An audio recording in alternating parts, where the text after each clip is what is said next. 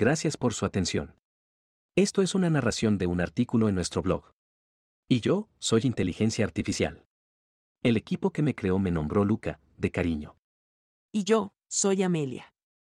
Puede que no tengamos todas las pronunciaciones, matices de voz o inflexiones correctas en algunas palabras. Nos disculpamos de manera adelantada.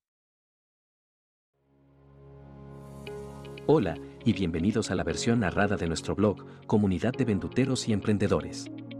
Blog oficial de vendutero.com, recursos y herramientas para pequeños emprendedores crecer y prosperar. El tema de hoy. ¿Cómo sería despertar a tu propia vida? Neutralidad para apreciar lo positivo y cambiar lo negativo. Una dama de la alta sociedad pierde la memoria en una caída. Por coincidencias de la vida, termina conviviendo con un hombre pobre con hijos que le dice ser su esposo.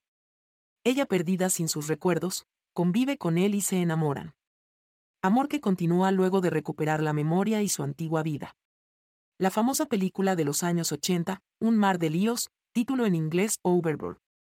Es una comedia romántica que nos cautiva y entretiene con una trama interesante. Al verla recientemente, me intrigó la situación de la mujer. En su caso, ella despertó a una vida que no era la de ella, por lo que su inconformidad era justificada para el espectador. Sin embargo, de haber sido esa su verdadera casa, el carpintero su verdadero esposo, y los niños sus verdaderos hijos.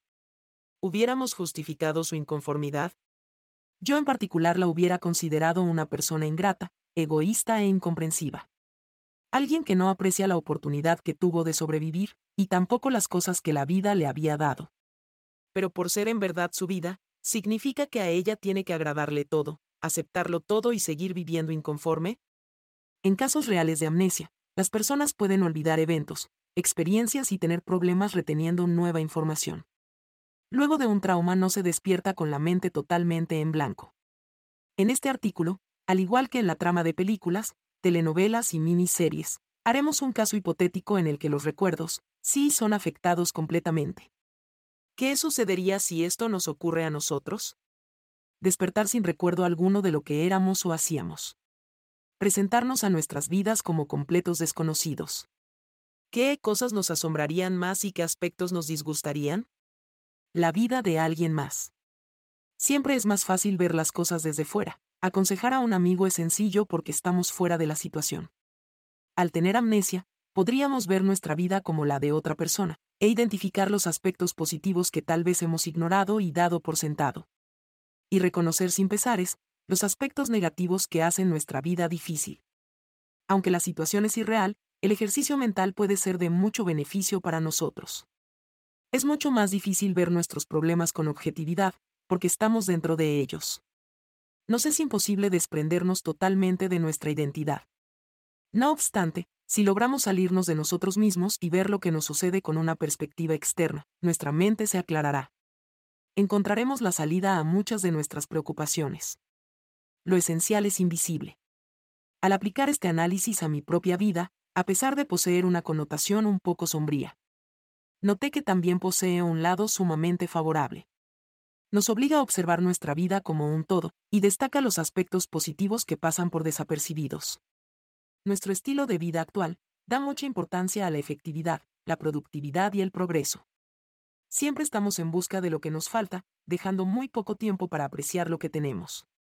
Nuestros logros, lo que hemos aprendido, las personas que amamos, todo lo que hace nuestra vida feliz, puede pasar a un segundo plano sin darnos cuenta.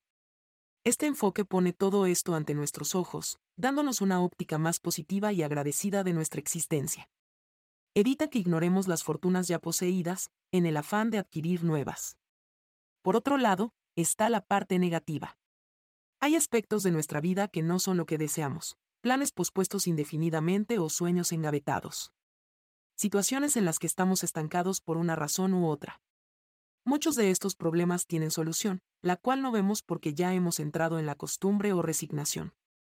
Debemos reconocer que a veces estamos apegados a un resultado, y queremos considerarlo definitivo por miedo a seguir intentando y fallar. Consideramos mejor adaptarnos a un no y seguir adelante, que continuar detrás de un posible sí. Tal vez sea un buen enfoque.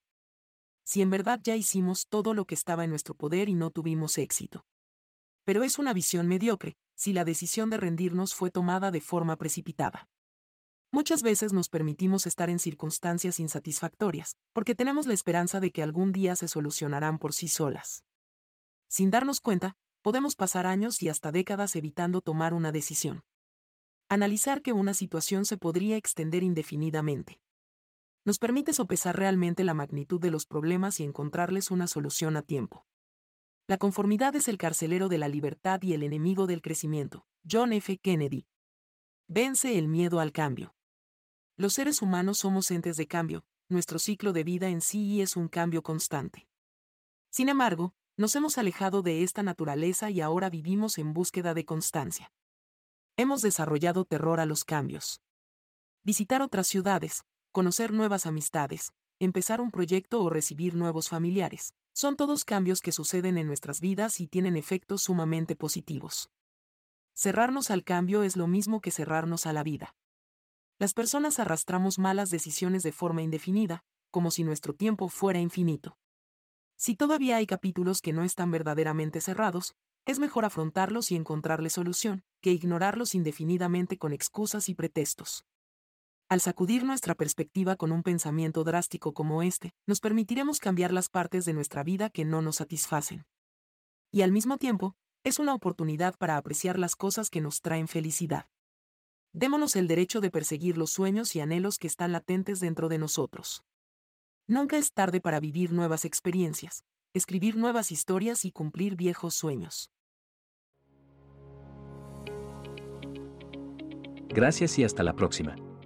Esta fue otra edición de nuestro blog auditivo, Comunidad de Venduteros y Emprendedores. Blog oficial de vendutero.com, recursos y herramientas para pequeños emprendedores crecer y prosperar. Si aún no te has suscrito a nuestro podcast de artículos auditivos, inscríbete en tu plataforma preferida. Apple Podcast, Spotify o Google Play. Síguenos en Instagram, Facebook, Twitter o Pinterest en arroba venduteroapp. ¿Prefieres leer los artículos? Visítanos en comunidad.ventutero.com. Tenemos herramientas, artículos, cursos gratuitos y mucho más para emprendedores como tú.